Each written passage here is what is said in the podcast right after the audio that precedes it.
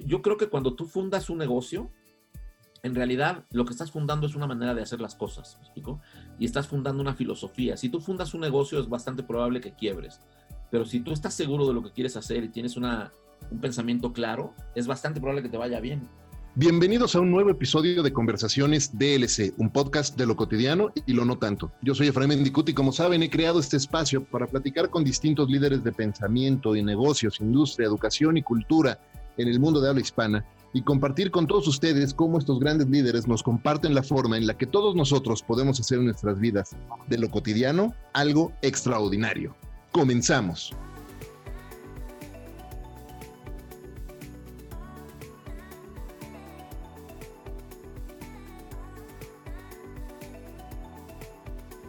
Si tienen más de 40 años de edad, y vivieron en el México de los 90 y principios de los 2000, seguro se van a acordar de frases como todo mundo tiene un, jet, un al menos en la cabeza. Y esa es una de las campañas publicitarias, diría yo, más destacadas y exitosas de, esa, de ese momento en la publicidad. Con más de 30 años de experiencia en la industria de comunicación y publicidad, mi invitado hoy ha sido responsable de algunas de las más icónicas campañas para marcas como McDonald's, Volkswagen, Coca-Cola, Nike, etc. Pero más allá de esos logros que hay que reconocerle, eh, hay que reconocerle aún más que empezó su camino desde abajo, abriéndose camino en una industria nada fácil para crecer y convirtiéndose en uno de los presidentes de agencia en un network global más jóvenes en México y seguramente en América Latina. Acompáñenme a aprender del cofundador de la Academia Mexicana de Creatividad y el fundador y CEO de una, una de las más importantes agencias de publicidad en México, Anónimo, el genial Raúl Cardós. Rul, bienvenido a Conversaciones DLC. ¿Cómo te va, amigo? ¿Cómo estás? Un gusto estar aquí. Muchas gracias por la introducción, hombre, tan inmerecido. Al César lo que es del César, de verdad. Este, muchas gracias por hacer el espacio. Por fin se nos hizo. Este, hace meses platicábamos de, de sentarnos a grabar la intención era grabar en persona juntos eh, y mostrarte todo el equipo y todo el gear, pero bueno, finalmente en, eh, esto del podcasting en tiempos de coronavirus y entonces lo estamos haciendo a distancia, cada quien en su casa, este, siendo, apegándonos a este social distancing tan importante que tenemos que hacer todos. Y guardados como corresponde, ojalá. Y sabes que creo que es un gran momento para hacer este tipo de contenidos, porque ahorita que la gente está en casa, pues qué mejor para ¿no? sentarte a escuchar cosas que te interesen y demás. Ya, ya, después habrá tiempo de hacer otro en, en, persona, pero acá estamos. Exactamente. Oye, Rul, pues gracias de nuevo. Y mira, la, eh, pensando en tu historia, la verdad es que está llena de anécdotas y de lecciones súper interesantes y, creo que para hacerle buena justicia es mejor que la cuentes tú. Entonces, ¿qué te parece si empezamos por el principio y nos cuentas un poco de la historia y el camino que has recorrido a lo largo de estos últimos 30 años y que te han traído hasta este momento en tu vida y en tu carrera? Sí, mira, te, la hago, yo te la, trataré de contar. Son 30 años, así que es, es mucha historia, pero te la trato de hacer rápida, ¿no? O lo más corta que pueda. La verdad, mira, yo siempre me he considerado muy afortunado porque veo la cantidad enorme de gente que quiere entrar a trabajar a publicidad, concretamente a creatividad. A mí me llegan afortunadamente todos los días mails de gente que quiere venir a trabajar a la agencia y me dicen, no me pagues, yo voy. Y, yo veo todo esto y, la verdad es que yo, yo creo que yo fui muy afortunado porque yo siempre digo que ahí la publicidad me encontró al revés, me explico, yo tuve la enorme fortuna de, ni siquiera buscar, ¿me entiendes? Y, no lo digo porque tuviera un gran talento, porque en ese entonces, imagínate, yo empecé a trabajar en publicidad a los 21 años, 22 años, y el inicio es muy chistoso, yo no tenía idea qué quería hacer con mi vida, yo estaba estudiando mercadotecnia en el TEC, y un muy buen amigo, que en paz descanse, que tú seguramente conoces, Lalo López, este, mi mejor amigo, él trabajaba en Leo Burnett como redactor, y en aquel entonces, en el grupo Lourdes Lamasney, que en ese Leo Burnett de los noventas, que era, pues, a mi juicio, la mejor agencia que había en este país, la, más premiada, la más grande. Y nada, Lalo resulta que se iba a ir dos meses de vacaciones a, se ahorró dinero para irse a, Europa a hacer un, un, tour. Y entonces un día me llama por teléfono y me dice, oye, me voy a ir dos meses de vacaciones y me están pidiendo en la oficina que consiga un pasante, un trainee, que venga. Era verano esto, entonces era junio de 1990. Entonces me dice, ¿por qué no te vienes a la agencia este, a trabajar? No te van a pagar, pero te firman tu servicio social. Y yo dije, bueno, está buenísimo. Yo estudiaba mercadotecnia, no sabía lo que se hacía en una agencia, no sabía que se hacían anuncios, pero dije, pues me van a pagar el servicio social, dale, voy, ¿no?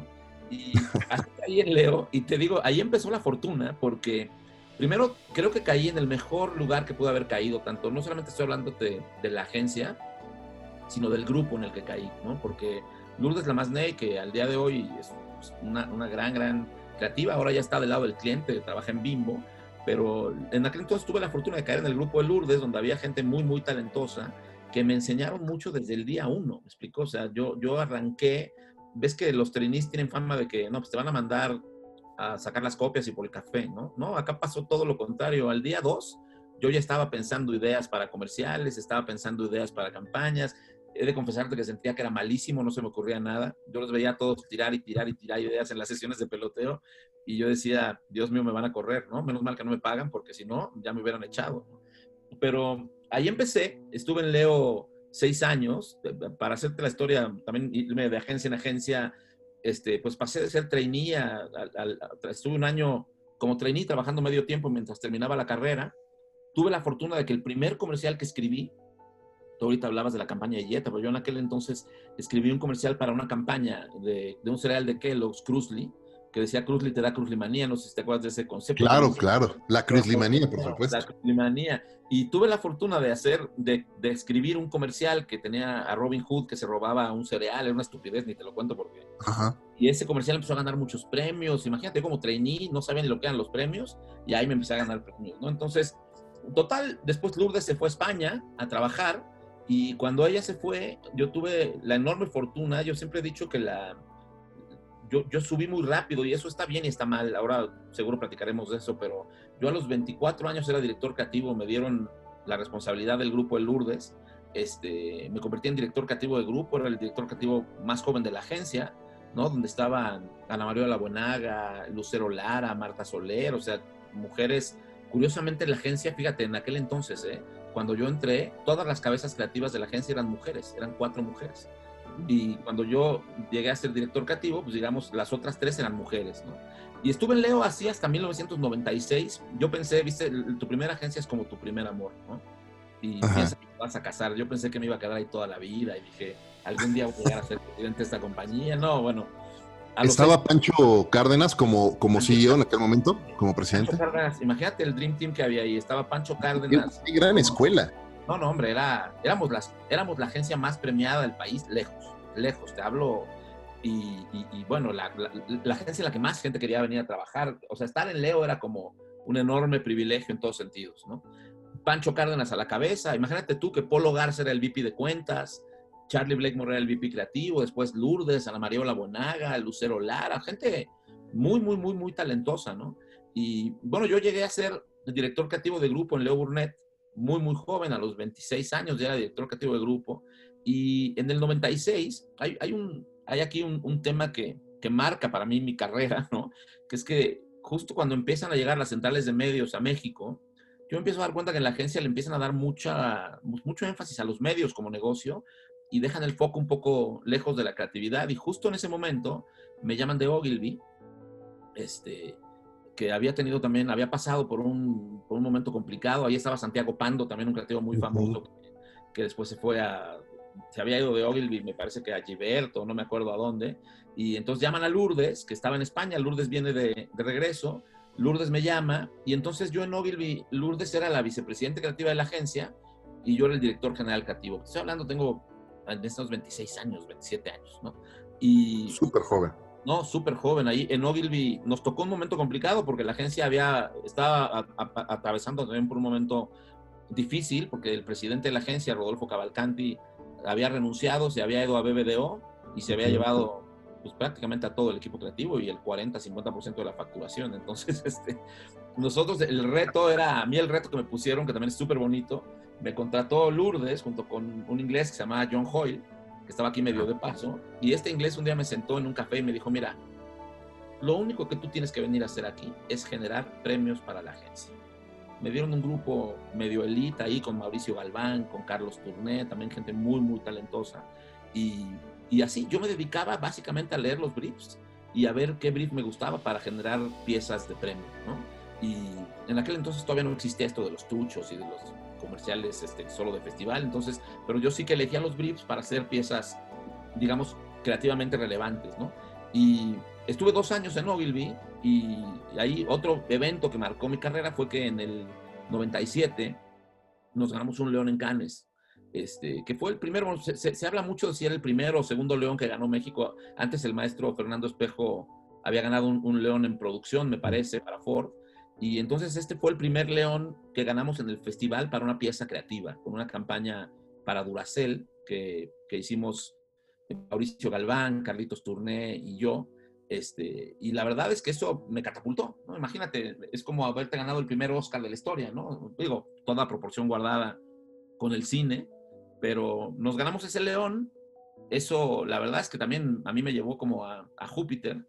Y curiosamente el jurado de México en ese festival de Cannes era Enrique Givert, que no sé si lo conociste también, pero Enrique, eh, a mi juicio, es el, el, el, mejor publicista que ha tenido este país un tipo que además vendió su agencia cuatro veces, imagínate, ¿no? Él, sí que hizo dinero en este industria.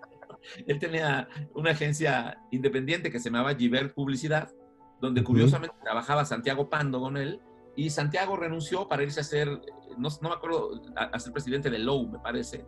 Y entonces Enrique me llamó, yo Enrique, imagínate lo increíble, yo Enrique lo veía en conferencias y era para mí como un madman, ¿no? O sea, yo lo veía y decía, wow, señor, algún día yo espero poder platicar con él. Entonces imagínate lo que representó para mí que a los 28 años Enrique me llama, me llama a trabajar con él a su agencia. En principio yo no me quería ir porque pues me acababa de ganar un león en Ogilvy, tenía un equipo enorme de gente, estaba muy contento. Y esta era una agencia independiente, muy chiquitita. Y un día Enrique me, me invita a tomar un café a la agencia, me pone sobre la mesa un mapa, me acuerdo perfecto, con, un, con una suerte de timetable, y me dice, mira, te quiero invitar a la agencia. Me dijo, la realidad es que yo no te podría pagar si fuera una agencia solamente independiente, pero te quiero contar qué vamos a hacer. Y me dice, nos vamos a fusionar con DDB. DDB era una agencia, bueno, uh -huh. en ese momento que estaba quebrada prácticamente, que no tenía más que a Volkswagen. Y Enrique me dijo, y el único cliente que nos vamos a traer es Volkswagen. Y cuando dijo la palabra Volkswagen, ahí me dije dónde firmo, ¿me explico? O sea, yo, yo soy un, ahora si, si ves aquí atrás en mi repisa, tengo una colección de bochos, yo soy un amante, amante de esa marca desde que era chiquito. Le pedía a mi nana que me regalara camioncitos donde se transportaban los Volkswagen, y era fanático de la marca. Mi mamá tuvo bochos como las de todos nosotros, me imagino. Todo, sí, claro. Y cuando vi voy a poder trabajar para esta marca, dije, no, hombre, no importa lo que me pague este señor, yo me voy, ¿no? Y entonces ahí acepto la oferta y te cuento, ya casi estamos llegando al final, ¿eh? pero ahí acepto, no, la, de, acepto la, oferta de, de Givert y me voy a trabajar con él como vicepresidente creativo. Y eso, Efraín, para mí fue un, un, reto para la gente que nos escucha y esto fue increíble porque tuve la enorme fortuna de, de, ser el brazo derecho de este gran, gran, gran hombre de negocios, pero yo Enrique lo defino más como un hombre de negocios que como un publicista, ¿me explico? Y juntos, digamos que reabrimos DDB en México, la operación estaba quebrada prácticamente, entonces lo que hicimos fue cerrarla, darla de baja, volver a dar de alta a la compañía y arrancamos una agencia con 20 personas, 15 personas, que se llamaba Givert DDB, donde además, y esta historia sí me gustaría contártela porque es, no sé si todo el mundo la sabe, pero es para mí increíble. En ese momento Volkswagen, que era el único cliente que tenía la agencia, estaba tan a disgusto con, con lo que venía haciendo esa agencia que le había dado más de la mitad de su negocio a Z Publicidad, ¿no? Te, te sonará el nombre, Z Publicidad. Claro. Era la agencia de, Ra de, Raúl Olvera y de Alejandro González Iñárritu, imagínate. A mí me tocaba, eh, bueno, a mí me tocó llegar a una junta con unos clientes alemanes, donde el cliente cuando me recibió, yo llevaba un mes en la agencia, y cuando me fueron a presentar a Puebla, el cliente lo que me dijo fue, ah, tú eres el que va a cambiar las cosas. Y le dije, bueno, yo espero si me das la oportunidad, ¿no? Y me dijo, pues nada más te quiero decir que ustedes están perdiendo la cuenta y que si por mí fuera, ya toda la cuenta la tendría Z Publicidad. Así, así entré, ¿no? Con ese, con ese pequeño reto. Y, y, después nos tocó pichar, justamente, porque nos ponían a concursar, como no confiaban en la agencia, nos tocó concursar por una campaña para el Golf, ese, ese, ese auto. Yo escribí ahí mi primer concepto para Volkswagen, que era realmente nunca te bajas de tu Golf, y, y los anuncios hablaban de gente que, que sin importar lo que estuviera haciendo se imaginaba manejando. Había un tipo con una licuadora, un tipo con un dentista, ¿verdad? Comerciales. Me acuerdo, sí, sí, me acuerdo. Y después vino la transición del cambio de modelo de Jetta, que fíjate, te voy a contar una cosa también. Yo antes de todo mundo tiene un Jetta, al menos en la cabeza, escribí otro concepto también para Jetta que, que siempre he pensado que es tan bueno o hasta mejor, ¿eh? a, mí me encanta, que es no cambies, evoluciona. E, ese concepto que usamos en una campaña de transición, lo que intentaba decirle a la gente es no te cambies de marca, evoluciona con Volkswagen, ¿me explico? Y, y ves subiendo de modelo. Escribo ese concepto y con ese concepto ganamos el pitch de, de Jetta y después viene la campaña de todo el mundo tiene un Jetta al menos en la cabeza, que sí, como, como tú decías al principio, pues es quizás la campaña más famosa que yo, que yo he escrito. Viste que las, las, ideas son como tus hijos, ¿no? Tú a todos los quieres, pero quizás este es el más guapo, ¿no? Esta sí que es la campaña que, que me marcó. Y, y, además de que a mí me marcó, para los que piensan que las buenas ideas no funcionan, pues es una campaña que hace auto, pues, lo hizo explotar. Explotar, te hablo, era el coche más vendido de Volkswagen lejos cuando se fue el bocho. Un coche que además era, más, era el más vendido de su segmento y el más vendido de la industria. Este, un, modelo, yo me acuerdo mucho de ir a focus group, sesiones de grupo en las que cuando le preguntaban a la gente qué marcas de autos conoce, la gente casi siempre te hablaba de armadoras. Me explico, la gente te dice Ford, General Motors, Suzuki. Y, y, en ese momento la gente decía Ford, Jetta, General Motors, Suzuki. Si, si me explico, era un fenómeno la campaña. Y, y bueno, y, no solamente fue una, una gran campaña para la marca, sino que esa campaña, y eso pasa en esta industria, de pronto tú haces un trabajo, por eso yo estoy tan en contra de que la gente haga anuncios truchos, me explico, porque cuando, haces un trabajo real y ese trabajo se ve en la calle, ese trabajo te trae negocios, ¿no? Nosotros, cuando pusimos la campaña de, de Jetta en la calle, lo que eso hizo fue que nos empezaron a llamar más clientes, ¿me explico? Entonces, gracias a esa campaña, nos llamó Aeroméxico y nos invitó a un pitch que también ganamos. Ahí hice una campaña muy linda que tenía como concepto Vuela, que invitaba a la gente a, a sueños. Me explico que también es una campaña muy, muy linda. Bueno, a mí me, me, encanta. Este, empezamos a crecer mucho la agencia. Vino Aeroméxico, vino McDonald's, vino FedEx, vino Clorox.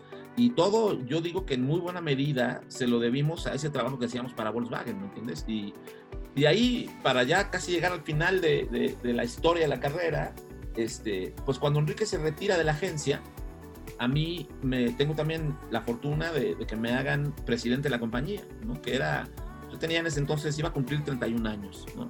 Y imagínate, soy un creativo de profesión, nunca en mi vida había visto un Excel, un business plan, no tenía ni idea.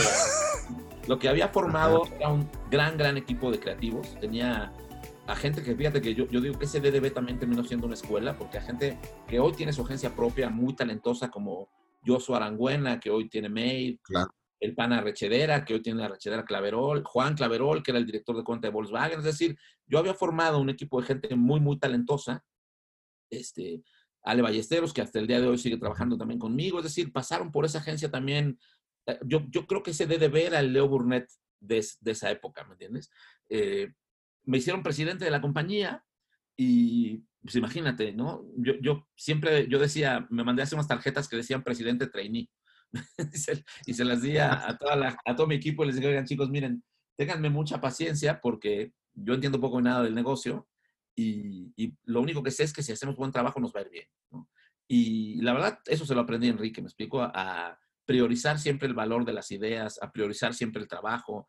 Y, y es, a eso yo le sumé una cosa que, que para mí es fundamental, que es nunca poner a nadie ni a nada por encima del equipo con el que tú trabajas. Me explico, nunca poner a un cliente por encima de, de tu equipo.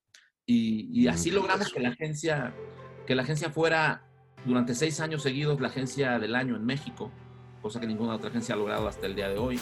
Éramos la agencia más premiada del país, la agencia que más leones ganaba en Cannes, la agencia que más, la agencia en la que más gente quería venir a trabajar. Es decir, la verdad es que logramos hacer con esa agencia, para que te des una idea, cuando yo llegué con Enrique éramos 15 personas, ¿no? Y cuando me fui de la agencia éramos 240. Es una idea de la escala de, de crecimiento que tuvo esta compañía, ¿no? Que fue, la verdad, increíble. Yo, yo fui, tuve la fortuna de ser presidente de la agencia durante, durante siete años y, y, además de ser presidente de la agencia, me nombraron después director creativo regional para Latinoamérica, cosa que, que, también fue increíble porque me tocaba viajar por todos los países, medio armar los equipos, ¿sabes? Coordinar los festivales. Este, es una, esa chamba regional, si la haces bien es divertida, aunque también te llega a cansar, ¿me entiendes? Porque al principio todo el mundo te dice, ay, qué padre que viajas por todos lados. y a los tres meses de, no saber ni dónde amaneces, pero... Y, y, entonces, bueno, nada, la, la, agencia, la verdad, te cuento, para ya pasar al capítulo final, este, pues era una agencia que yo quise mucho, una agencia que yo sentía como mía, y siempre dije que el único problema es que no lo era, ¿entiendes? Yo, a mí me pagaban muy bien, porque aparte teniendo un puesto regional, pues me pagaban como regional, me, me pagaban como si fuera un expatriado viviendo en México, ¿me explico? Con todos los beneficios que eso tiene. Entonces, la verdad es que tenía la vida muy resuelta en, en el sentido económico y también profesional, pero siempre tenía este gusanito de, híjole, pero la agencia no es mía, la agencia no es mía, la agencia no es mía. Y, y, te pasa, ¿no? Como, no sé si a ti te ha pasado en tu carrera, pero seguramente alguien que nos escuche sí. Te empieza a pasar que siendo un empleado, cuando tus jefes en un corporativo lo que te piden es crecer y crecer y crecer y crecer, a mí me empezó a aterrar eso, porque yo decía, si seguimos creciendo esta agencia, va a perder su magia, ¿me entiendes? Yo siento que las agencias tienen que tener un tamaño hasta un cierto punto acotado, siento que las agencias tienen que tener un cierto número de clientes y cuando te gana el querer facturar por sobre el querer tener grandes ideas, yo creo que ahí te empiezas un poco como era la mierda, si me permites el, la expresión. ¿no? Y eso fue lo que me, me, empezó a pasar. A mí me empezó a pasar que yo era un creativo dirigiendo una compañía, y, pero la quería dirigir como creativo, no como gerente. ¿Me explicó? Y, y, uh -huh, y, uh -huh. y mi fórmula era, si hacemos buen trabajo, el buen trabajo nos va a traer dinero y no necesariamente tenemos que crecer, mucho para ser muy rentables. ¿Me explico? Se puede ser rentable con menos clientes. Y esa era mi discusión eterna con, con mis jefes, además de que tenía mucha presión por el tema de los festivales y por el tema de los premios creativos, no solamente de México, sino de toda la región. Entonces, me pasó, no sé, ¿sabes? Habrás pasado también por alguna crisis. A mí me llegó la crisis de los 40 y digo que mucha gente con las crisis, este, algunos se ponen pelo, otros se consiguen una novia nueva, otros se ponen un convertible. Pues yo lo que hice fue irme, ¿no? La, la verdad es que... Es una agencia. Dije, exacto. La verdad es que dije, un día, ¿sabes? Me, me pasó algo muy chistoso. Me, me propusieron, propon, eh, me propusieron, me candidatearon para ser presidente regional, en cuyo caso ya me hubiera tenido que ir a vivir a Miami o a Nueva York y, y, y seguir desde ahí. Y, y, me pasó algo muy extraño, fíjate, cuando me, me dijeron que querían que ese fuera mi siguiente paso, yo lo que pensé fue, no, yo me quiero ir a la mierda. ¿explico? Lo que quiero es irme. Y, y, pues eso es muy sintomático, ¿no? O sea, cuando te, están, cuando te están ofreciendo una cosa así y tu estómago y tu corazón te dicen que mejor te vayas, te tienes que ir. Entonces, este, vale. yo renuncié, renuncié a la agencia en el 2008. Eh, todo el mundo me decía que estaba loco, que era una estupidez, que por qué lo hacía. Me acuerdo mucho de una conversación que tuve con mi papá, que era un hombre muy, muy sabio y quien durante mucho tiempo me guió profesional y moralmente. Y mi papá, que hasta cierto punto era medio conservador en ese sentido, me acuerdo que me dijo, oye Raúl, pero me dijo, mi hijo, ¿por qué te vas de la agencia si estás tan cómodo? Y lo primero que me nació contestarle fue por eso, precisamente por eso. Claro. Porque no quiero seguir cómodo, porque si sigo cómodo va a llegar un momento en el que me van a echar, como echan a todos los empleados corporativos más tarde que temprano. Y, y así me fui, me fui, la verdad es que de estar en el, sí te diría que en el, en el cielo profesionalmente quizás, a, a encontrarme en un Starbucks en, en, Monte Everest, todavía me acuerdo, con una computadora y, y, viendo el celular, rogándole a Dios que me llamara algún cliente, ¿no? Me, me fui, este, yo tenía un plan de, de, y si me largo me dices, ¿eh? pero yo, yo tenía el plan no, no, de, tenemos mucho tiempo. Bueno, yo, yo, tenía el plan de renunciar a la agencia y tomarme seis meses sabáticos y después abrir mi agencia. ¿no? Y los gringos me lo hicieron muy difícil para renunciar no querían que renunciara, entonces me decían que no, que quédate seis meses más, quédate tres meses más. Y así me trajeron jalando hasta que cuando finalmente me pude ir, yo me fui de DDB un viernes para, para arrancar anónimo el lunes siguiente en un café, ya, con una... Hay una historia ahí que te voy a contar que te vas a morir de la risa, este, con, con un par de personas, la verdad, increíbles. En ese entonces, hoy ya ninguno está en la agencia, pero Horacio Navarro, que hoy es el CEO de, de Burnett, Horacio en ese entonces era era el director de operaciones de, Ola, de, la, de Olabuenaga, y Horacio tomó la apuesta también de dejar su puesto por venir conmigo y abrir la agencia, ¿no? Yo, yo, le debo mucho a él, aunque hoy ya no estemos juntos y no somos socios. La verdad es que él fue la primera persona que apostó conmigo y que dijo, dale, vamos a, a entrarle, ¿no? Entonces, abrimos Horacio y yo y, y te cuento una anécdota que para mí es increíble y que define la agencia. Yo me acuerdo que hablábamos mucho, yo hablaba mucho y decía, yo pensaba, el, primer trabajo que pongamos en la calle nos va a definir, ¿me entiendes? Yo decía, si ponemos en la calle un trabajo mediocre, vamos a nacer como una agencia mediocre. Y, y estaba muy obsesionado con que la primera idea que saliera de la agencia fuera una idea que pegara y que hiciera ruido. Y, claro, pues lo que no teníamos era el cliente para hacerla, ¿no? este, y, en un punto, y me acuerdo como si fuera ayer, estaba yo en el Starbucks, literalmente, trabajando con Horacio cuando recibí la llamada de un cliente. Este, yo soy hiper fan del fútbol, como tú seguramente sabrás. Entonces imagínate uh -huh. que suena mi celular, contesto y, me, y al otro lado de la línea hay un, hay un, chico que se llama Pepe Reynoso. Y Pepe Reynoso me dice, Raúl, este, yo te conozco, conozco, sé que estás poniendo una agencia, este, he hablado con otra persona, con Ale Castillo, que Ale Castillo yo la conocía de la época en Cuervo y creo que Ale por ahí también nos hizo el gran favor de, de recomendar, recomendarnos y me dice Pepe, te quiero invitar a un pitch por la campaña para la selección nacional para el Mundial de Sudáfrica. Imagínate, ¿no? Es maravilloso. Un sueño, un sueño maravilloso. Yo estoy parado en el Starbucks y digo, no manches. Me dice, la mala noticia me dice, es que el pitch ya arrancó, ya hubo una primera ronda, el pitch arrancó hace dos semanas y si usted le quiere entrar, me dijo, prácticamente yo te tengo que mandar ahorita el brief por, pues, por mail, este, él estaba en Guadalajara y tienen una semana para presentar algo. Luego que yo lo miraba y decía, no te puedo creer, ¿no? Decía, bueno, pues, ¿qué es lo peor? Horacio me decía mucho, pues, ¿qué es lo peor que puede pasar? Hoy no tenemos la cuenta, ¿no? Claro. Entonces, no, dale, buenísimo.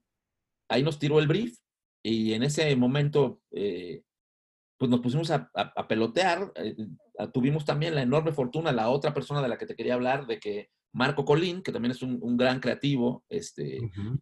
Marco había salido en ese momento de Leo Burnett y estaba sin chamba. Entonces, Marco, yo lo llamé y le dije, oye, nos echas una mano. Y me dijo, yo les ayudo encantado la vida. Y, y Marco trajo con él a un par de chicos, a Alex Rodríguez y a, a Cometa, Jorge Méndez, que hoy es el vicepresidente Ajá. anónimo.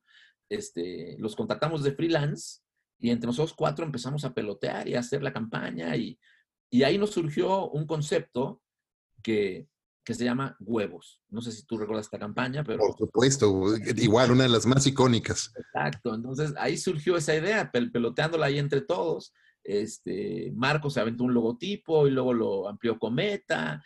Y, y yo me acuerdo que discutíamos mucho y decíamos, güey, es el primer trabajo que vamos a llevarle a un cliente y el concepto es huevos. Y decíamos, estamos locos, no lo van a probar jamás. Y Horacio, que era un tipo muy sabio, Horacio decía, miren, lo peor que puede pasar es que quedemos exactamente igual que como estamos ahorita. ¿Me explico? Entonces claro. decidimos decir, bueno, vamos con ese concepto, que además hacía mucho sentido porque, porque era una campaña que lo que intentaba era alentar a la selección nacional, concretamente en un partido contra Estados Unidos, que si lo perdíamos no íbamos al Mundial, como pasa cada cuatro años, ¿no? Y, y el cliente ha pedido una campaña de televisión y lo que nosotros hicimos fue llevarle un movimiento en Facebook. Pues abrimos un grupo en Facebook sin la marca, sin que el cliente lo supiera, empezamos a postear cosas en ese grupo y la gente empezó a sumar y a sumar y a sumar y a sumar, de manera que cuando llegamos al pitch, el, el, el grupo ya tenía cerca de 7 mil fans, ¿no? Entonces, wow. lo que le dijimos a la gente fue, mira, si a esto le pones tu marca es tuyo, y si no, pues serás un tarado, pero lo que no nos puedes decir es que no funciona, ¿no? Y, y hay una anécdota, mira, yo, yo creo que cuando tú fundas un negocio, en realidad lo que estás fundando es una manera de hacer las cosas, ¿no?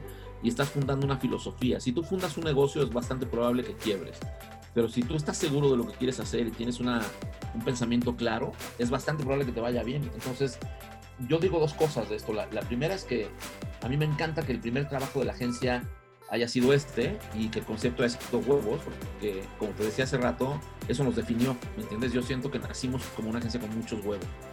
Y hay una anécdota que habla de eso muy, muy cagada que te voy a contar que es ahí cuando nos llamó Pepe y nos invitó al pitch, este, al día siguiente me volvió a llamar y, y me dijo, oye, Raúl, fíjate que, fíjate que ustedes ya son una agencia en, en forma, me preguntó. Yo, sí, claro, Pepe, éramos cuatro pendejos.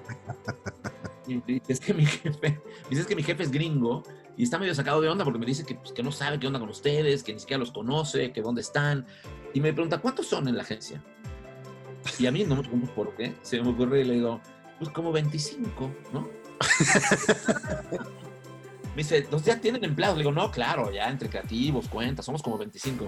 Y el tipo me dice, mira, qué bueno porque fíjate que mi jefe este, que hasta hoy es muy amigo mío y es un gran, gran tipo, me dice, mi jefe quiere ir a conocer la agencia. Y yo, ¿cómo? Quiere ir a conocer la agencia. Y le digo, ¿y cuándo quiere venir a conocer la agencia? Me dice, pues, ¿qué te parece mañana? ¿No? Imagínate, ¿no? Éramos tres idiotas en un café. Y yo le dije que éramos 25. Entonces, la historia es que le pedimos a la señora que nos rentó la casa, donde estaba después la agencia, que nos prestara la casa, donde estaba el mobiliario del inquilino anterior. Literalmente, lo que hicimos fue contratar a cinco pintores por hora para que venían a pintar las paredes, ¿me explico? Y cuando vino el cliente, que era un gringo a toda madre, se llama Josh Mandel, le dijimos al cliente, mira, perdón que no, que no te presentemos al equipo, pero como empezamos hoy a pintar la oficina, la gente está haciendo home office. Entonces pasamos por la casa vacía, con muebles, le decíamos, este es el departamento creativo, y acá está cuentas. Y, y, hoy, hoy, te lo cuento, me muero de la risa. En ese momento me quería morir, ¿no? Porque decían, nos van a cachar, nos van a matar, nos van a echar del pitch. Y nada, con esa campaña de huevos, y, por eso es tan significativa para mí, ¿no? O sea, con esa campaña arrancó la agencia, con esa historia arrancó la agencia, esa campaña nos puso en el mapa muy, muy rápido. Gracias a esa campaña nos llamó entonces Coca-Cola, y nos llamó entonces el Nacional Montepiedad, y nos empezaron a llamar igual clientes, y lo que te digo, ¿me entiendes? Se repite este círculo virtuoso en el que si haces un gran trabajo, los clientes llegan, ¿no? Y los clientes vienen. Y así han sido 10 años este, digo, de allá por terminar la historia, yo 10 años con la agencia que hoy, eh, pues estoy encantado de la vida, ¿Qué, te puedo explicar? no Somos hoy una agencia que se acerca cada vez más a lo que yo pensaba. No es fácil fundar tu propio negocio, no es fácil fundar tu propia agencia y mucho menos es fácil ser congruente, ¿me entiendes? Ser congruente con lo que quieres. Yo he, he pasado por épocas muy complicadas, por otras mejores, pero, pero siempre he tratado de ser muy congruente con lo que pienso y con lo que es la agencia y, y, con lo que nos define, ¿no? Tratamos de ser una agencia muy centrada en las ideas, muy centrada en aportarle a las marcas de nuestros clientes soluciones de negocio, no nada más de hacer creatividad por hacer creatividad. Somos una agencia muy integrada, muy multidisciplinaria, donde tú tienes a gente digital pensando con redactores y con directores de arte tradicionales. Entonces, el trabajo que genera la agencia, la verdad es que a mí me tiene muy satisfecho y muy contento. Y, y hoy pues 10 años después aquí estamos, hoy somos ya 90 personas y ahí tengo la agencia, este, un muro con una frase que dice trasciende. Me explico que está pintado en un muro de manera muy grande, que es algo que me encanta que la gente vea todos los días, que sepa que, que esta industria y en general este mundo venimos a trascender. Y esa es un poquito la historia. Hoy Anónimo, pues tú lo conoces, es, para la gente que no lo conoce, pues es, es una agencia que, yo no digo que sea la mejor o la peor, no, no soy yo quien para calificarla, pero, pero lo que sí dicen los números es que hoy somos una de las agencias más deseadas para trabajar en este país, una de las agencias más premiadas del país, este, una agencia que está en franco crecimiento. Entonces, pues muy contento con lo que hemos hecho, la verdad.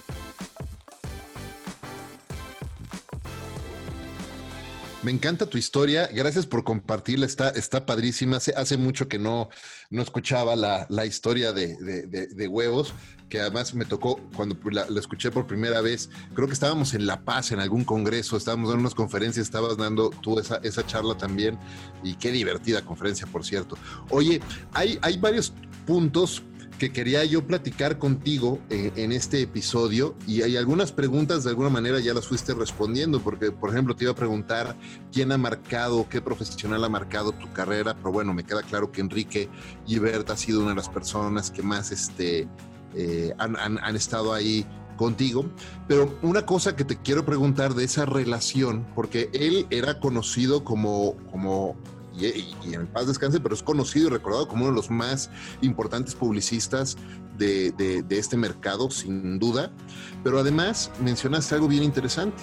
Y es que, o muy interesante, mejor dicho, es que no nada más era un gran creativo o un publicista, sino un hombre de negocios. Y ahora, 10 años después de haber fundado tu propia agencia, de haber imprimido en esto o impreso en esta, esta forma, esta filosofía y esta forma de hacer las cosas, y no nada más este, pues abrir el negocio para hacer dinero, sino realmente para trascender, como lo estabas comentando ahorita. Eh, y cuando piensas en eso y, reflexionas un poco al respecto y luego piensas en el rol que tuvo como mentor, como maestro Enrique eh, y otras personas, otros publicistas, ¿no? Lourdes, por ejemplo, que también, queridísima Lourdes, increíble, y yo la admiro muchísimo, la respeto mucho. Cuando reflexionas todo esto y piensas en cuál es el, perfil o la, o no, no el perfil, pero sí cuál es el, la persona que uno debe de aprender a ser o el profesional que uno debe de aprender a ser para ser tan destacado como tú, como Lourdes, como Enrique en esta carrera, ¿hacia dónde nos vamos? Nos vamos, porque siempre está esa disyuntiva, ¿no? O nos vamos al mundo total de la creatividad, o nos vamos al mundo total de los negocios, o ¿dónde está el balance? mira, no, yo, te digo, yo, yo pienso, yo sin duda, yo tuve grandes, grandes, grandes mentores, ¿no? Ellos dos, sin duda, muy importantes, y después muchos otros, el Lalo López, que era trabajaba con él en Leo Burnett, es decir, había, yo tuve la fortuna de, poder estar rodeado de gente muy talentosa. Ahora, yo te voy a decir a mí qué me pasa. Yo, yo siento que lo que nosotros tenemos que hacer en esta industria es entender que es un negocio, que no es un negocio solamente de creatividad, es un negocio. Y Enrique lo entendía muy bien, me explicó, Enrique era un tipo que priorizaba siempre las grandes ideas y era muy duro con las ideas, era muy duro conmigo, era, era un tipo con el que era muy, muy complicado trabajar. Yo te hablo de que a mí me mandó al hospital una vez con una crisis nerviosa, porque era un tipo muy, muy exigente, muy duro para, trabajar, que cuando yo estaba con él, fíjate, yo a veces le mentaba mucho a la madre, ¿eh? nos peleábamos mucho. De hecho, yo estoy escribiendo un libro porque tengo anécdotas sin fin de Enrique, porque así como era un genio, también hacía cosas que yo decía, no puede ser, este no está loco, ¿no? Pero, pero lo que él enseñó es, es que no se trata de tener ideas por tener ideas, sino de tener ideas que funcionen para un negocio. Y eso también suena un poco a cliché, ¿no? Que hagan sonar la caja registradora, decía Ogilvy, o que, que ayuden a vender a las marcas. Yo, yo no creo que las ideas necesariamente ayuden a una marca a venderse más. Yo creo que hay muchos factores que hacen que una marca se venda o no, ¿me entiendes? Eh, te pongo un ejemplo muy básico. Cuando yo hacía la campaña del Jetta, pues esa campaña hacía que todo el mundo hablara del Jetta. Ahora, si después tú llegabas a la concesionaria y no tenían el coche del color que quieres y era carísimo y el seguro era carísimo, no necesariamente lo ibas a comprar. No, sé si me explico, es decir, pero la campaña no funciona. Entonces, yo eso se lo aprendí mucho a Enrique, es decir, haz ideas que funcionen para la marca, que funcionen para lo que una marca tiene que hacer, ¿no? Y, y yo lo aprendí de él justo porque él era muy, muy obsesionado con que el tipo de comunicación que hiciéramos conectara con la gente. Y eso es lo que yo hago hasta el día de hoy. Yo, yo trato, yo, yo siempre le digo a la gente en la agencia, cuando voy por los pasillos, les digo, chicos, no hagan anuncios, hagan ideas. Me explico, no es lo mismo, en mi opinión, hacer un anuncio que tener una idea. Cuando tú piensas en un anuncio, piensas en un formato. Y piensas en un formato tradicional y piensas en un formato que es muy limitativo para la creatividad. Cuando yo te tiro el brief y te digo, a ver, Efraín, lo que tenemos que hacer es generar una idea que solucione este problema de esta marca. ¿Sí me explico? Ahí se te puede ocurrir un anuncio, o se te puede ocurrir un movimiento en Facebook, o se te puede ocurrir una extensión de línea de marca. Es decir, y yo me veo creativamente así, ¿me entiendes? Y, es ahí donde yo creo que la creatividad y el negocio sí se unen, y es ahí donde yo creo que los grandes creativos podemos ser grandes hombres de negocio. ¿Me explico? Porque, porque tenemos que entender el, el mundo en el que viven las marcas con las que trabajamos y tenemos que entender sus problemas y entender a la gente a la que le hablan, para entonces no hablarle a través de comerciales o a través de anuncios y de formatos, sino conectar. Y esa es mi obsesión, ¿me explico? Si tú ves, te pongo como ejemplo otra vez la campaña Nike, o sea, una marca como Nike saliéndole a decir a la gente que se una un movimiento que habla de huevos. No sé si me explico, o sea, publicitariamente es lo más estúpido que puedes pensar, decir, vamos a salir con una grosería a que la gente se sume, ¿no? Este, y así yo te podría hablar de muchos ejemplos de cosas que, he hecho y que he hecho con tipos en mi carrera, que yo creo que la importancia está en eso. La importancia está en que entendamos que no por ser creativos no somos hombres de negocio. Eso yo lo aprendí de Enrique. Me explico, Enrique eh, fundó cuatro agencias, imagínate, las cuatro las vendió, las cuatro las hizo crecer, hizo muchísimo dinero, pero además, como tú dices, hoy quizás la gente ya no lo conozca tanto. A mí me parece que, que hay que ir mucho al pasado y hay que, hay que entender a estos Germán Levatard, Enrique Giver, claro no, me explique Augusto Elías, que ha hecho cosas súper trascendentes en la publicidad y que creo que hoy los creativos este, jóvenes como que medio se olvidan, me explicó, y medio como que hoy, hoy todo es muy desechable, me explico, se, se, respeta muy poco la carrera de la gente, creo que eso está mal. Oye, me encanta que estés tocando ese punto, porque sí, creo que vivimos en, en, una, en un momento en la historia eh, de esta industria en el que la, la validación a nuestro trabajo luego se da más por lo que te opin, la opinión que alguien te comparte en algún post, en alguna plataforma social, que por los resultados de negocio que esa idea que soluciona un reto de negocio tiene en realidad, ¿no? Y de repente entonces te encuentras a, a muchísimas personas y no necesariamente son nada más los más jóvenes, tendemos a pensar que siempre son los más jóvenes, pero también mucha gente de nuestra generación que, que quieren tener esos resultados como inmediatos y sentirse automáticamente validados, ¿no? Y, cuando de repente, y, luego piensa, ¿no? Oye, es que mira cuánta gente me está siguiendo en Twitter y en Instagram y mira, soy, no, eso no es una, una, una señal de éxito en realidad, ¿no? Platicabas hace rato cómo veías tú a, Enrique precisamente cuando tú empezabas y tú estabas empezando como trainee en, Leo Burnett y lo veías a él dando conferencias y, compartiendo ese conocimiento y tú lo veías y decías, oye, wow, este, yo quisiera algún día conocerlo, platicar con él, incluso trabajar con él y voy a ser tu mentor directo. ¿Cómo, qué le dirías tú hoy a esos chavos que de repente, pues hoy cuando tú vas a dar una conferencia y tú eres el que está en el, en el escenario compartiendo esa experiencia y ese conocimiento, ¿qué le dirías hoy a estos chavos? Sobre todo eh, para que sepan que en este negocio, si tienes eh, que en este negocio no existe el éxito de la noche a la mañana y que sepan que aquí lo que cuenta es paciencia y consistencia por años. Totalmente, me, encanta, me encanta que digas eso, porque hay una cosa que yo siempre he dicho y, yo pongo mi carrera ahí, no, por hablar de, que sea buena o mala, ¿eh? yo, creo que la carrera de los grandes creativos, de la gente que trasciende, y te pongo mi carrera como ejemplo porque considero que lo he hecho bien, ¿no? Es la consistencia. Y, ahí hay una diferencia brutal, te voy a decir. Yo te puedo hablar y, y te enseñaría sin ninguna vergüenza mi reel, desde que yo era redactor hasta el día de hoy en Anónimo, es decir, el reel, y es, es medio egoísta hablar de mi reel porque en realidad es un reel por el que han pasado mucha gente, ¿no? Hay trabajo de mucha gente muy talentosa y este trabajo nunca se hace solo, ¿no? Uno, uno cuando piensa que es un gran creativo en sí mismo por, por hacerlo solo, se equivoca, ¿no? A mi, a mi trabajo le han aportado muchas personas, pero, pero yo creo que yo si de algo me siento orgulloso, fíjate, mucho más que de los premios, mucho más que de los reconocimientos, mucho más que de todas estas cosas, yo me siento muy orgulloso de mi consistencia.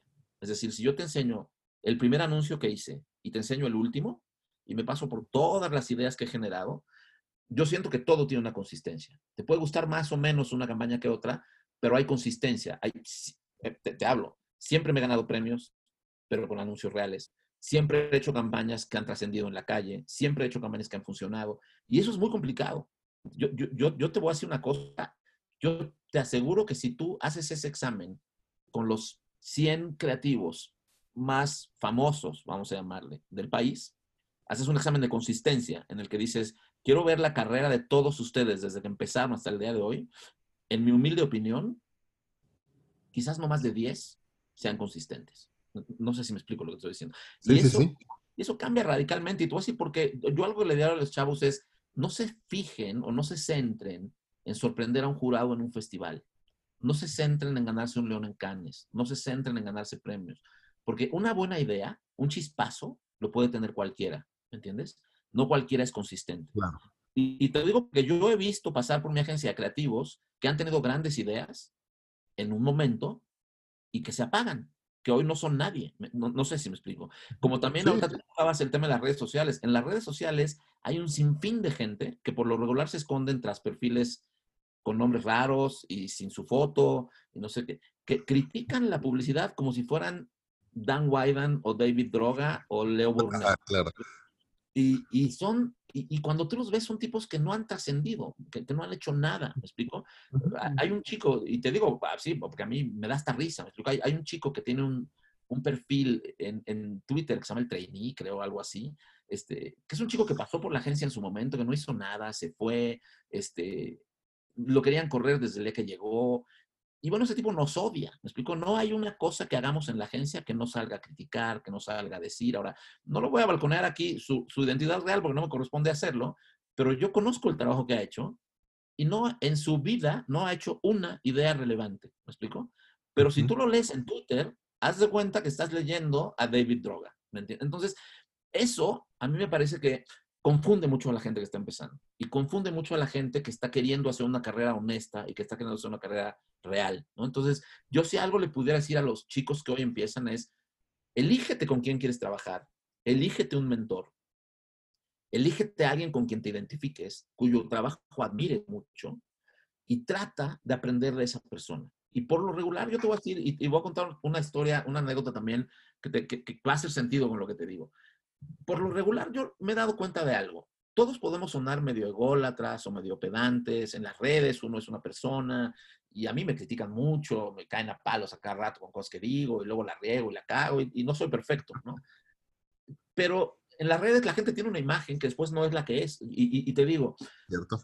yo lo que he visto es que, al menos en mi opinión, ¿eh? la gente más talentosa, más chingona, más verdaderamente consistente de este mercado, por lo regular es gente a la que no le importa compartir lo que sabe y enseñar.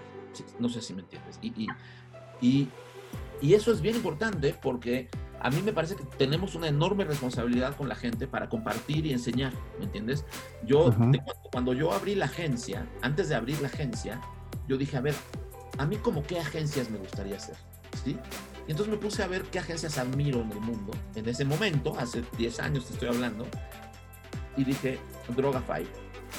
Es una agencia que me encanta lo que hacen, todo lo que hacen es genial. Yo llamé al director creativo de Droga Five para preguntarle si me daría chance de estar en la, agencia una semana con ellos aprendiendo. Ted Rogers se llama, un, un gran, gran creativo que yo conocía de antes. El tipo me dijo, claro, vente. Y yo me pasé una semana ahí aprendiendo de ellos. No, no sé si me explico. Este, entonces, y, y, cuando veía, decía, ok, Wyden Kennedy, BBH, curiosamente todas las agencias que yo admiraba eran agencias independientes, no eran agencias de red. Y eran agencias donde sus fundadores seguían a la cabeza.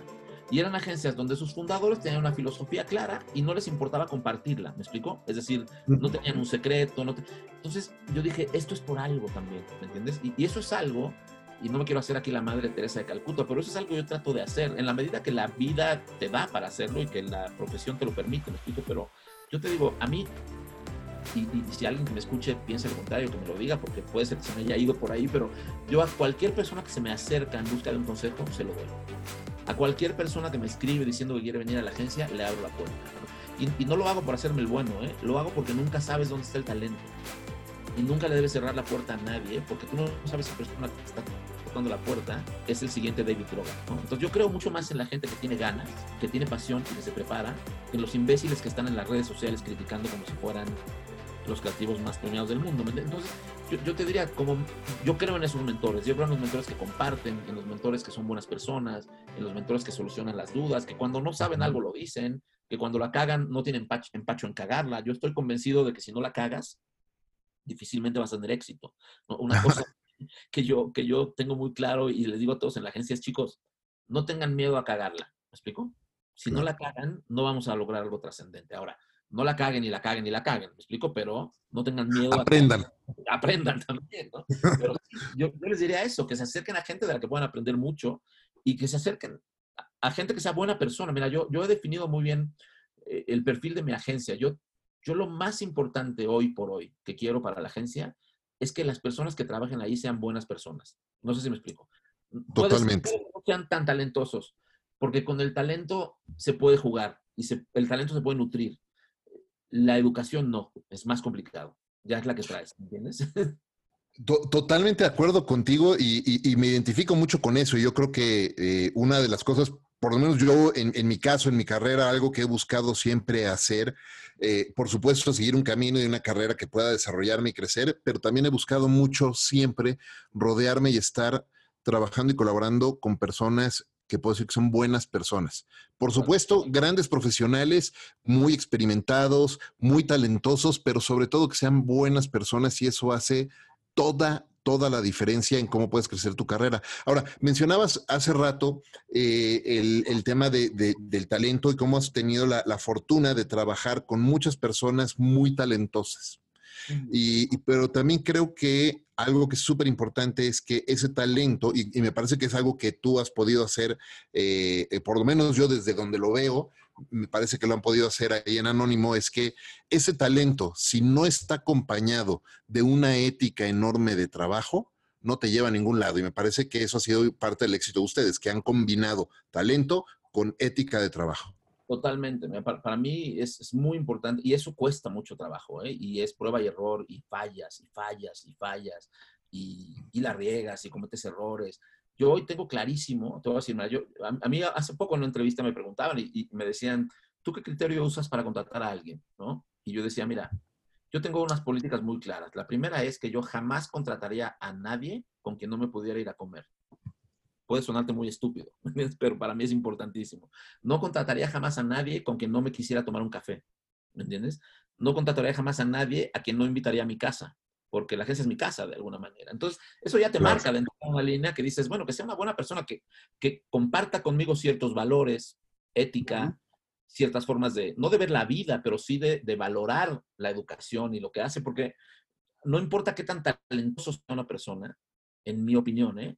Si es un hijo de puta, yo no lo quiero en la agencia, ¿me, entiendes? Y han pasado por ahí, se me han colado, alguno que otro, no, no, mucho. Ha pasado por la agencia gente increíble y, gente muy talentosa a la que le debo muchísimo, como también se nos ha colado de repente gente que nos llevó hasta el Me Too, ¿me entiendes? A, que nos estuvieran este, jodiendo y atacando con gente que digo, bueno, pues, ¿qué quieres que te diga? No, no, no, no, no, no lo sé, ¿no? Pero, pero pero sí, hoy, hoy me parece que lo importante y lo que yo sí tengo claro es eso, rodearme de gente buena, ¿me entiendes? mis brazos derechos en la agencia, que son Ale Ballesteros, que es la directora general de la agencia, una mujer increíblemente talentosa, increíblemente trabajadora, pero su gran, gran, gran virtud, por sobre todas las cosas, es sus valores, ¿me entiendes? Lo, lo increíblemente buena persona que es. Puede ser muy dura a veces con las cosas, puede ser muy dura a veces con las políticas, pero tiene muy claros los valores de la honestidad, de la ética, de cómo tratar a la gente, de cómo hacer que las cosas funcionen. Y eso para mí es impagable. Imagínate en un director general, ¿no?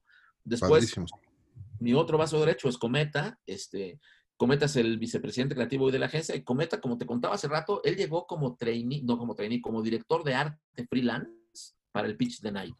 O sea, Cometa es un empleado que está en la agencia conmigo desde que arrancamos, ¿me entiendes? Y hoy es el vicepresidente creativo de la agencia y él ha visto pasar a gente que eran sus jefes en su momento, algunos muy buenos, ha pasado gente muy talentosa. Marco te hablaba, este, en su momento Pepe Montalvo, que estuvo muy, muy poco tiempo en la agencia, pero que, que es un tipo súper talentoso también. Y después han pasado otros que no son tan buenos o que, o que no tienen estos mismos valores, pero Cometa los vio pasar a todos y él fue creciendo, creciendo, creciendo, haciéndose un criterio, haciéndose un valor, y hoy compagina exactamente con lo que yo quiero. Entonces, lo que tenemos muy claro es eso, ¿me entiendes? Es este tipo de valores queremos y, y somos una agencia, otra vez, ¿eh? se nos puede criticar, y no lo digo desde la pedantería, pero somos una agencia congruente, ¿me entiendes? y hacemos cosas en esta industria que a mí me parece que muy pocas agencias hacen. Te pongo un ejemplo de hoy, ¿no? Con esta crisis, nosotros somos una agencia, como tú seguramente sabes, que no, no entramos demasiado a pitches, ¿no?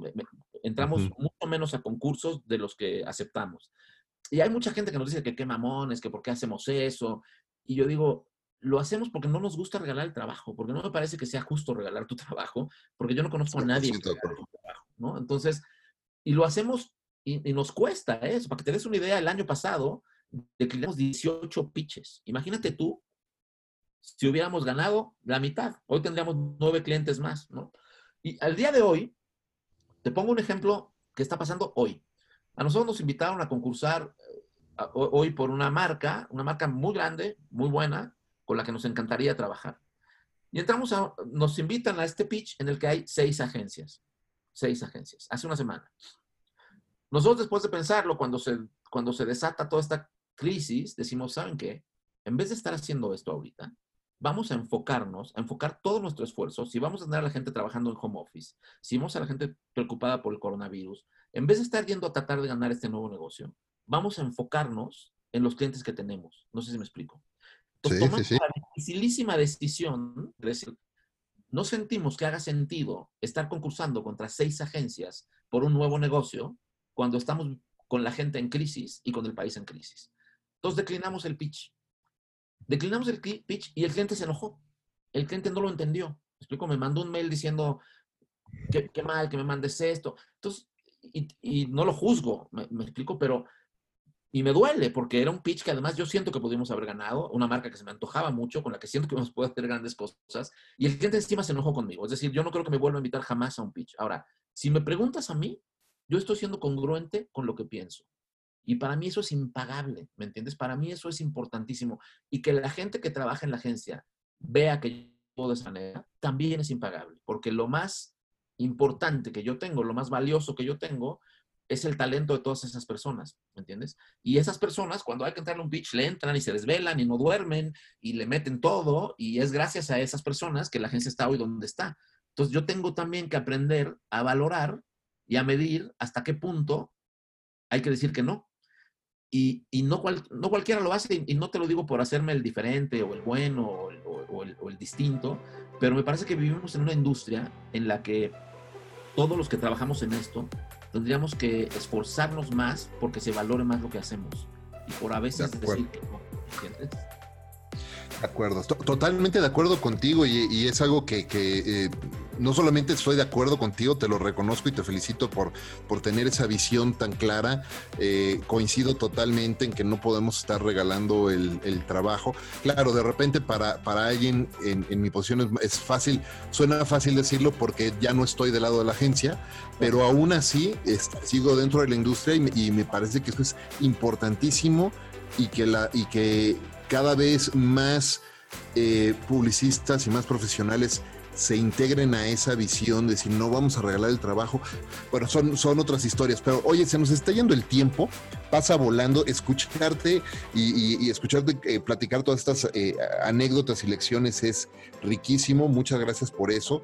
Eh, tengo un par de preguntas que quiero hacerte antes de, antes de irnos. La primera, un poco más continuando con la historia que nos estabas eh, eh, eh, compartiendo ahorita, cuando decides o cuando empiezas a tener esta inquietud de ya fundar tu propia agencia y platicabas, ¿no? Y estás, estabas, en, estabas en el, lo describiste así, en el cielo, de alguna manera, del trabajo, con todos estos grandes beneficios que puede tener un presidente de una agencia de, de network, además siendo el vicepresidente regional creativo de toda, o el presidente regional creativo, tienes muchos beneficios en ese sentido. Pero empiezas a tener esta, esta inquietud de, querer fundar tu organización. Y una de las cosas que, empiezas, que te empiezan a hacer ruido, mencionabas hace rato, es eh, este discurso que, que, además...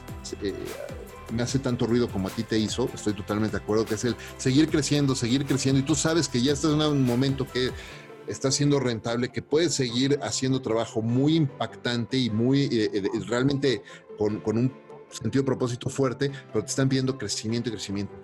Hoy como, como empresario, no solo como publicista, como empresario, ¿hasta dónde es suficiente? ¿Qué tanto es suficiente? ¿Cómo, como hay un libro que me encanta que se llama Company of One, eh, el autor se llama Jeff Jarvis, y, y él habla mucho de ese crecimiento.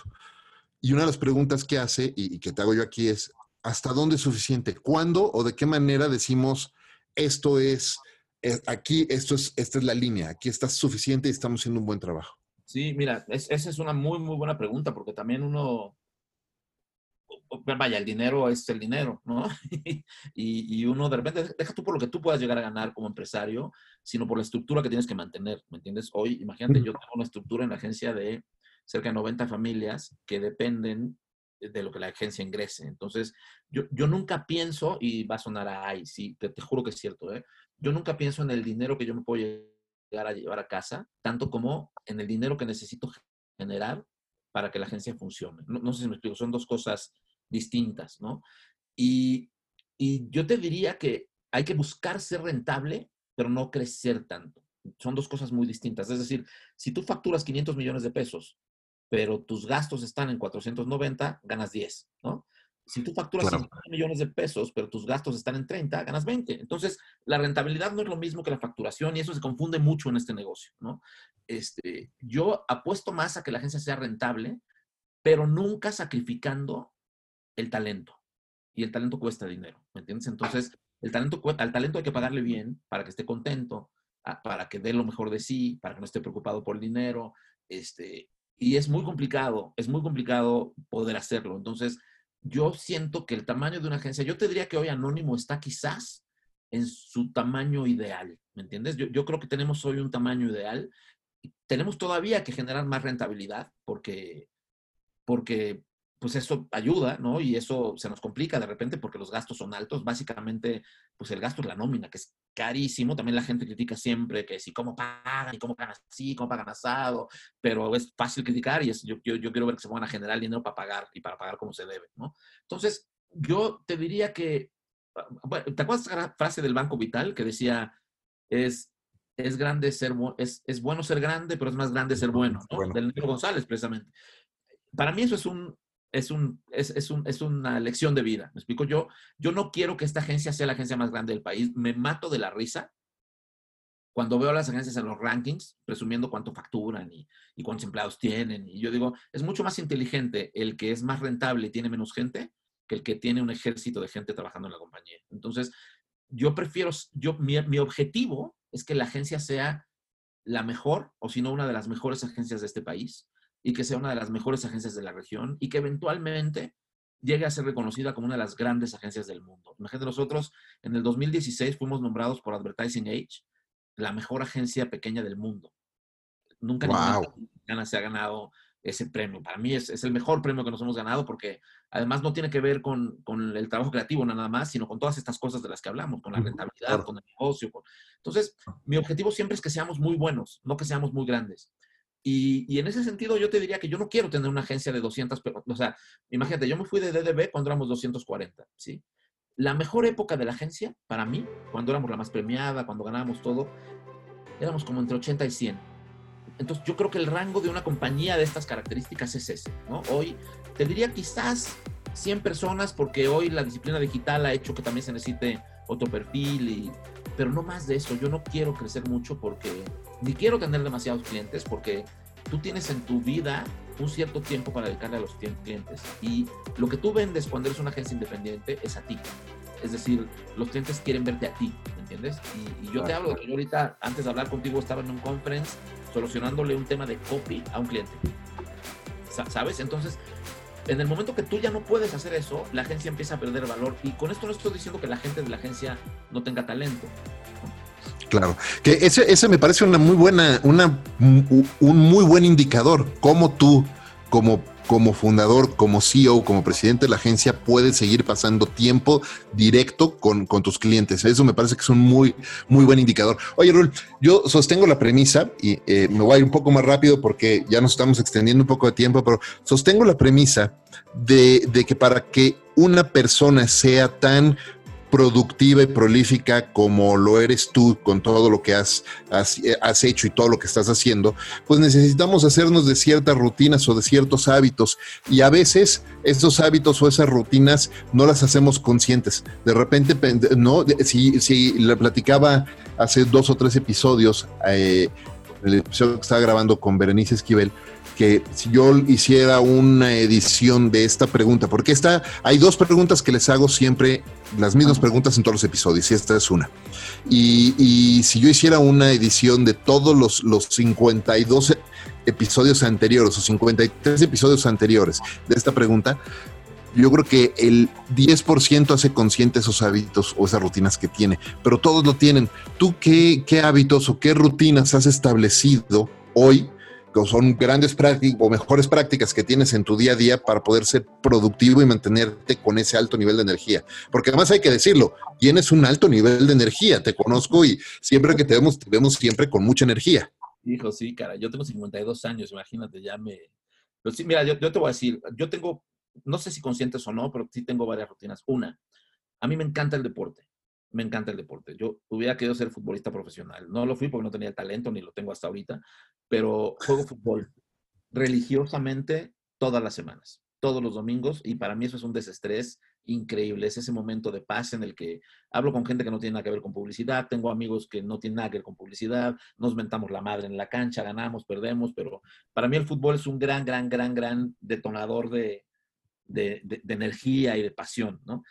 Intento hacer ejercicio todos los días.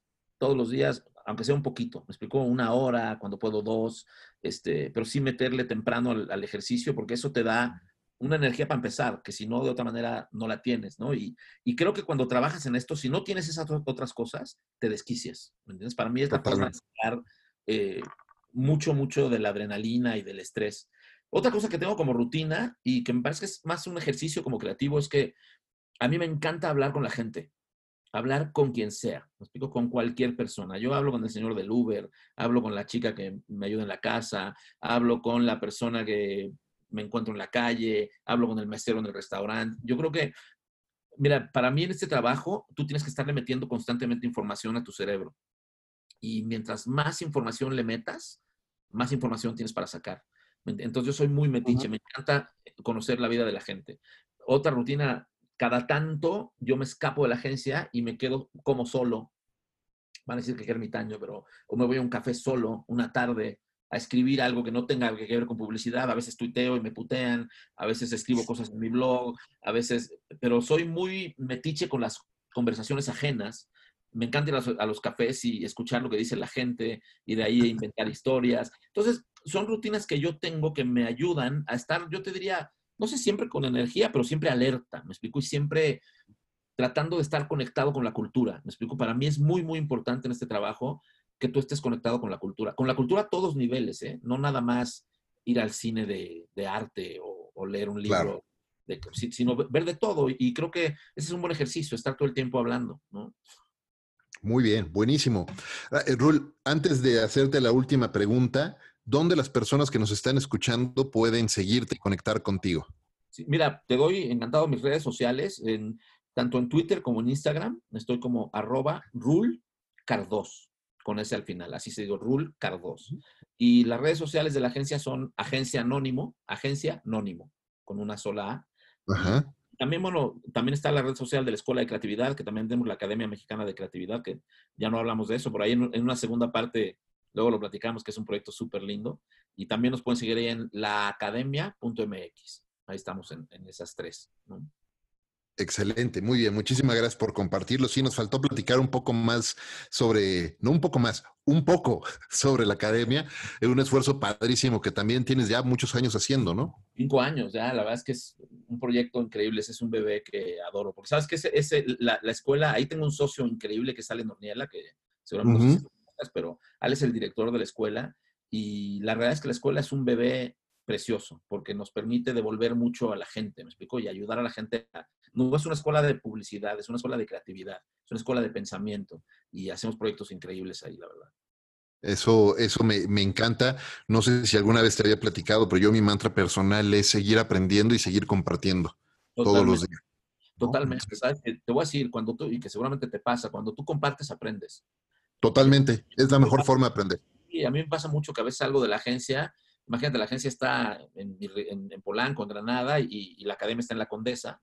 Y a veces yo salgo de la agencia y digo, puta, tengo que ir a dar clase, qué huevo, de 8 a 10 de la noche, o un taller un viernes en la tarde, un sábado en la mañana. Y cuando llego ahí me conecto con la gente, me voy súper, súper, súper enriquecido siempre. No hay, no hay vez que haya salido de la escuela que no me vaya aprendiendo más de lo que enseñé. Te voy a contar una cosa. Yo hace un par de semanas, y esto es, la verdad, yo estoy agradecidísimo, Hace un par de semanas me invitaron a mí a dar un taller de creatividad, imagínate, al Centro de Readaptación Social para Menores en Mérida, a la cárcel, básicamente. Y tuve la enorme fortuna de compartir dos días con chicos que están ahí purgando una condena, chicos menores de edad. Y yo te diría que son de los dos días más felices que he tenido este año. Eh, hablar con ellos, estar con ellos, entenderlos, las ideas que generaron. Entonces, sí, siempre compartir es increíble. Y enseñar algo es increíble, porque además, como dices tú, nunca dejas de aprender, nunca dejas de aprender. Me encanta, me encanta que compartas eso. Rul, la, premisa principal de este programa es compartir con quienes nos están escuchando cómo líderes como tú hacen de lo cotidiano algo extraordinario. Así es que te pregunto, ¿qué es para ti y cómo haces de lo cotidiano algo extraordinario? Pues mira, para mí yo, yo trato de que todas las ideas que genero y todos los sueños que tengo se vuelvan realidad. Y te va a sonar muy, muy ridículo, pero, pero yo soy una persona que a mí me encanta ponerme objetivos y cumplirlos. Y creo que cuando, cuando trabajas en eso, cuando enfocas tu vida en eso, en trazarte metas y cumplirlas, todo lo cotidiano se vuelve extraordinario. ¿Me explico? Porque todo está siendo, digamos, sucediendo en función de un objetivo y de un objetivo claro que tienes, que es ser más feliz. A estas alturas de mi vida, yo lo que busco es, te digo, no, no quiero tener la agencia más grande del país, yo quiero ser feliz, yo quiero que mi agencia trascienda, que la gente que trabaja ahí trascienda y que seamos todos felices y, me parece que la forma de hacerla es eso, es teniendo un sueño y perseguirlo, ¿no?